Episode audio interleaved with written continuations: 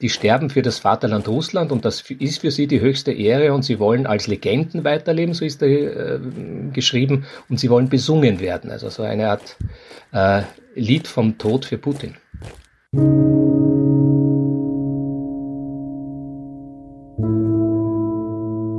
Krieg und Frieden. Der Podcast zur Furche-Serie.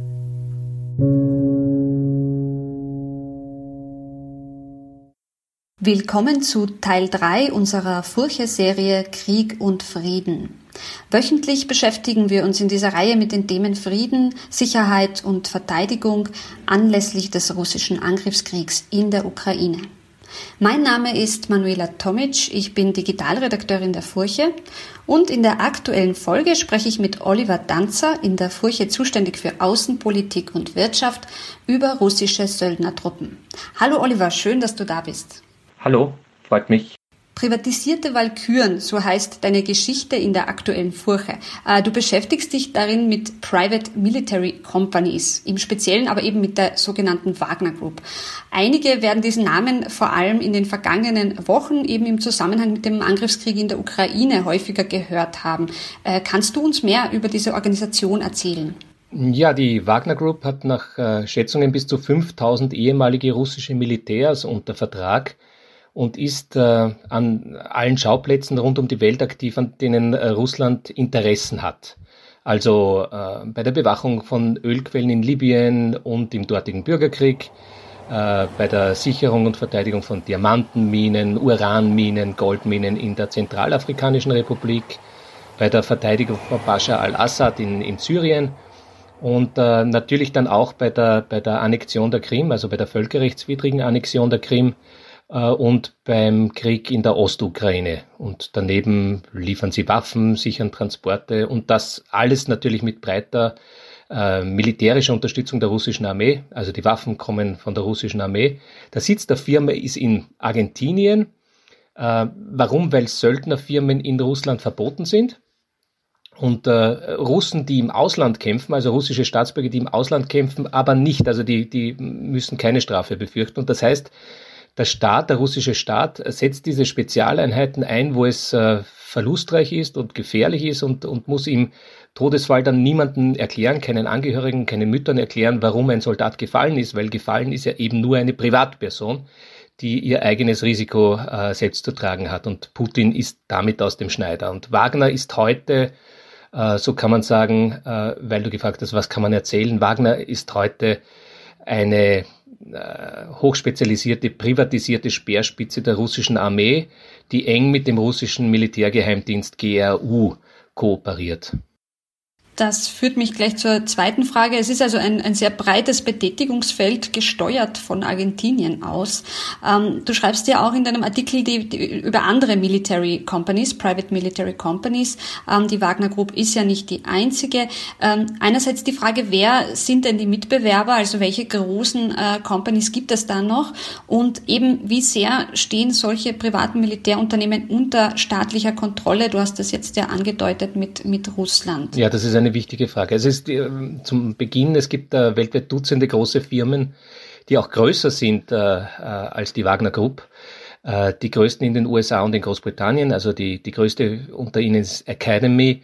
Äh, früher hieß die Blackwater und ist im Irakkrieg berühmt und berüchtigt geworden.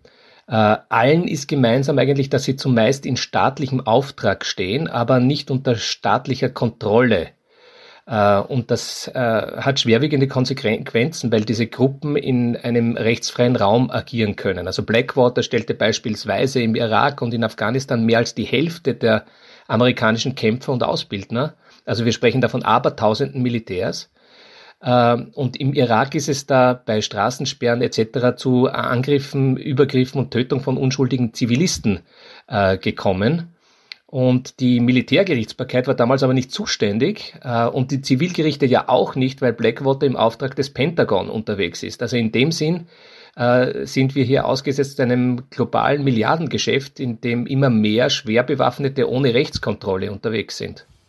Ja, früher hätte es ja solche privaten Militärunternehmen die jetzt, wie du sagst, quasi außer Kontrolle geraten, gar nicht gebraucht. Äh, mit dem Ende des Eisernen Vorhangs hat sich aber in puncto staatlicher Militärausgaben, wie du schreibst, einiges getan.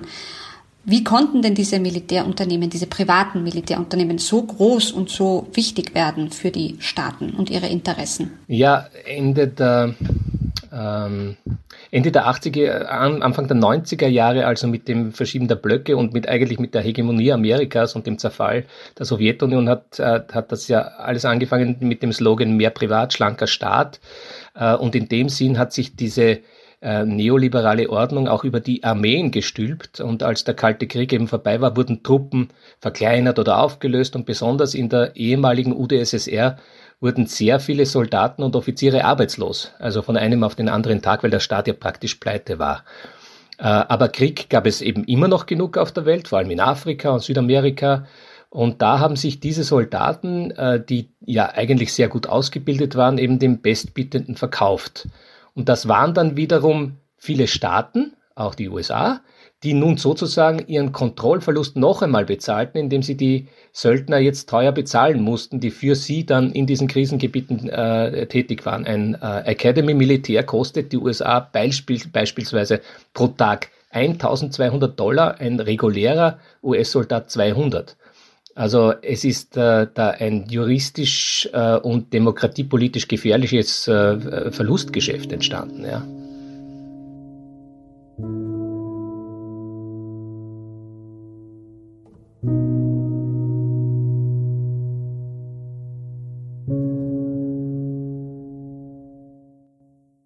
Wagner Group, wenn wir da zurückkommen, äh, die eben, ich habe es ja schon gesagt, die geistert in den Medien, ähm, nicht zufällig. Die Wagner Group hat einen, einen besonderen Ruf, zeichnet sich ähm, offen durch ihren Neonazismus und ihre Brutalität aus. Ähm, auch der Name ist nicht zufällig gewählt. Vielleicht kannst du ein bisschen über den Ruf dieser Militärtruppe sprechen. Ja, dann, dann werden wir vielleicht mit dem Namen beginnen. Der kommt vom äh, Gründer der Truppe, einem ehemaligen GRU-Offizier, Dimitri äh, Utkin. Das ist ein bekennender Neonazi. Der hat etwa SS-Runen und SS-Feldzeichen sich auf den Oberkörper, also an den Hals, tätowieren lassen.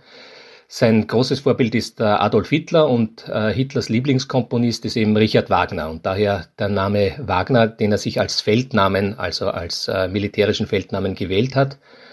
Und den, äh, den Ruf äh, hat sich, haben sich die Wagner-Legionäre da in, in, in Syrien erworben, wo es zu vielen Übergriffen und Gräueltaten gekommen ist äh, oder gekommen sein soll. Und bekannt wurde da besonders ja ein Video, äh, in dem einem Gefangenen äh, sozusagen die Beine und der Brustkorb mit Hammern zerschlagen werden und äh, der dann mit einem Spaten enthauptet wird.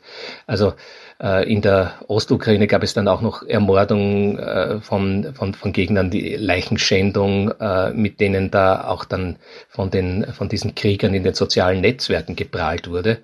Der Ruf ist also der, der, der, der schlechteste und der fürchterlichste, aber wenn man die Diskussionen im Netz verfolgt, dann gefallen sich diese Söldner auch oft sehr darin gefürchtet zu sein. Und äh, da heißt es dann oft in diesen Konversationen, Angst heißt Respekt. Ja, und damit und davon leben die auch. Ja, schreckliche Bilder. Ähm, davon leben die auch. Wie finanziert sich die Wagner Group? Du hast in deiner Geschichte ja auch einiges über die Geldquellen äh, geschrieben. Ja, einerseits, und das äh, ist sehr vielen diesen, dieser Söldnergruppen gemein, ähm, äh, finanzieren sich die von ihren Auftraggebern, wenn die Bodenschätze haben zum Beispiel. Also das war schon ganz früh so, die, die, die ersten dieser Söldnergruppen äh, wurden in Südafrika nach, ähm, äh, gegründet ähm, nach dem Ende der Apartheid. Also das waren Spezialisten, die eigentlich die oppositionellen Apartheid-Gruppen äh, überwachen sollten und das auch getan haben und die dann arbeitslos wurden, als Nelson Mandela ähm, freigelassen wurde und als der ANC, als der African National Congress, ähm, sozusagen in die Freiheit entlassen wurde und keine Oppositionsbewegung mehr war. Und äh, da wurden auch viele arbeitslos und die haben dann in den afrikanischen Bürgerkriegen äh, etwa in Sierra Leone eine, eine entscheidende Rolle gespielt, haben sich dort äh, oder in Angola auch und haben sich dort Boden, äh, also die Rechte auf Bodenschätze sichern lassen. Äh, und genauso macht das jetzt die Wagner-Gruppe auch. Äh, die haben zum Beispiel in Syrien haben sie sich 25 Prozent einer Ölquelle äh, ähm, haben sie sich da die Rechte sichern lassen, die sie bewachen. Also sie bewachen eine Ölquelle, kriegen dafür 25 Prozent der Revenuen äh, von dort. Und auf der anderen Seite, wenn es ins Hinterland geht, ähm, ähm, steht ja die GRU, also der militärische Geheimdienst hinter, hinter diesen Söldnern. Sie werden auch in einem Lager ausgebildet, das auf äh, dem, dem Gelände des militärischen Geheimdienstes Russland steht. Äh, das befindet sich in Südrussland und auf der anderen Seite wird immer wieder Evgeny Prigozhin genannt. Das ist ein Intimus von äh, Präsident Putin, der lange äh, dessen Weg begleitet hat. Der betreibt äh, im Vordergrund Märkte und Restaurants und hat deshalb den Spitznamen Putins Koch aber das wird irgendwie auch seiner Gefährlichkeit nicht gerecht. Äh, und der Generaldirektor in diesem Kulinarikkonzern von Prigozhin, äh, das ist eben der Wagner-Chef äh, Dimitri Utkin. Also es, wie soll man sagen, es läuft einem nicht gerade das Wasser im Mund zusammen. Vielleicht sprechen wir nochmal über die, die globale Rolle von solchen privaten Militäreinheiten. Du hast zu Beginn des Gesprächs ja schon einige Konflikthärte angedeutet, ähm, wo eben diese privaten Militäreinheiten zum Einsatz gekommen sind oder natürlich immer noch kommen. Wie, wie stark beeinflussen diese das Kriegsgeschehen global kann man, kann man das überhaupt äh, messen, wenn man so, so zynisch sein will. Aber kann man überhaupt sagen, ähm, was für einen großen Impact äh, sie haben? Du hast über die Zahlen gesprochen, über die Kosten. Kann man davon etwas ableiten?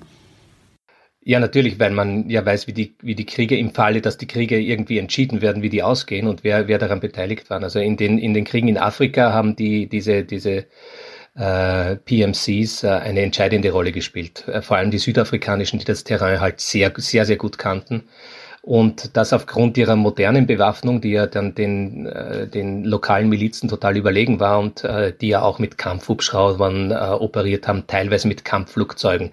Also äh, da gab es dann eine Luftüberlegenheit und damit waren die praktisch die Feldherren, also die Herren des Krieges. Und äh, damit lassen sich natürlich auch schnell Erfolge erzielen, auch mit wenig äh, Personal. Also da braucht es wenig Tausende äh, äh Mann, um ein Land für sich äh, einzunehmen. Ja.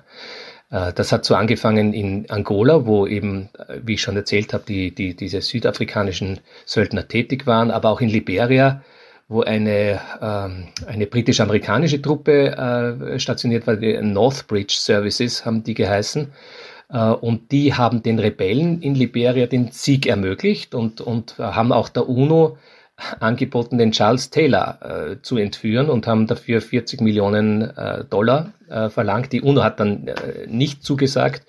Äh, aber man sieht, äh, es ist eine hohe Professionalität in diesen, ähm, in diesen Einheiten drinnen und die beeinflussen Kriegsgeschehen sehr, sehr stark, wo sie auftauchen. Das führt mich auch schon äh, zur letzten und aktuellsten äh, Frage. Inwiefern äh, werden die Söldner Putins auch die Entwicklungen im äh, russischen Angriffskrieg in der Ukraine mitbestimmen? Deine Analyse? Naja, ich glaube, sie versuchen das schon seit, äh, seit Beginn. Äh, also ähm, das, das, muss man ein bisschen abwarten. In Kiew waren jedenfalls die, die, die Luftlandetruppen äh, Moskaus, die in, der, in den ersten Stunden da versucht haben, die Flugplätze rund um Kiew äh, einzunehmen, offenbar Wagner-Söldner. Also das sind ja ausgebildete Luftlandeeinheiten. Die wurden aber zurückgeschlagen. Und, und äh, dasselbe ist offensichtlich auch bei Kharkiv äh, passiert. Also die sind zwar im Einsatz, aber das weniger erfolgreich vermutlich auch als äh, sie sich das selber erwartet haben. Und wenn man den äh, Berichten glauben darf, dann kommen jetzt noch einmal, also britische Geheimdienstberichte sind das, dann kommen da jetzt noch einmal 1000 Söldner für die Ostukraine hinzu. Ähm, aber ob, ob, das hilft, ist eben die Frage. Also die Ukraine ist einfach nicht Syrien und die Ukrainer sind äh, keine zersprengten Militärhaufen äh, einer syrischen Opposition oder verrückte Islamisten. Ähm, ich meine, den Söldnern wird das natürlich egal sein, denn äh, die, die, die, die sterben auch für das, die schreiben das auch auf ihren, ihren, ihren Webseiten. Also die sterben für das Vaterland Russland und das ist für sie die höchste Ehre und sie wollen als Legenden weiterleben, so ist da äh, geschrieben, und sie wollen besungen werden. Also so eine Art äh, Lied vom Tod für Putin. Ja, das Lied vom Tod für Putin. Ähm, abwarten bleibt wohl das Stichwort. Wir werden, du wirst äh, für uns auch die Lage weiter beobachten. Lieber Oliver, danke dir für das Gespräch. Gerne. Das war die dritte Folge unserer Furche-Serie Krieg und Frieden. Auf furche.at slash podcast finden Sie alle Folgen zum Nachhören. Und wenn Sie die Furche abonnieren möchten, dann besuchen Sie uns doch auf furche.at slash abo.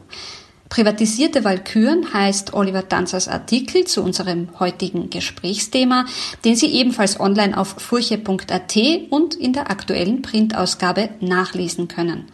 Mein Name ist Manuela Tomic, ich bin Digitalredakteurin der Furche. Vielen Dank, dass Sie dabei waren und bis zum nächsten Mal.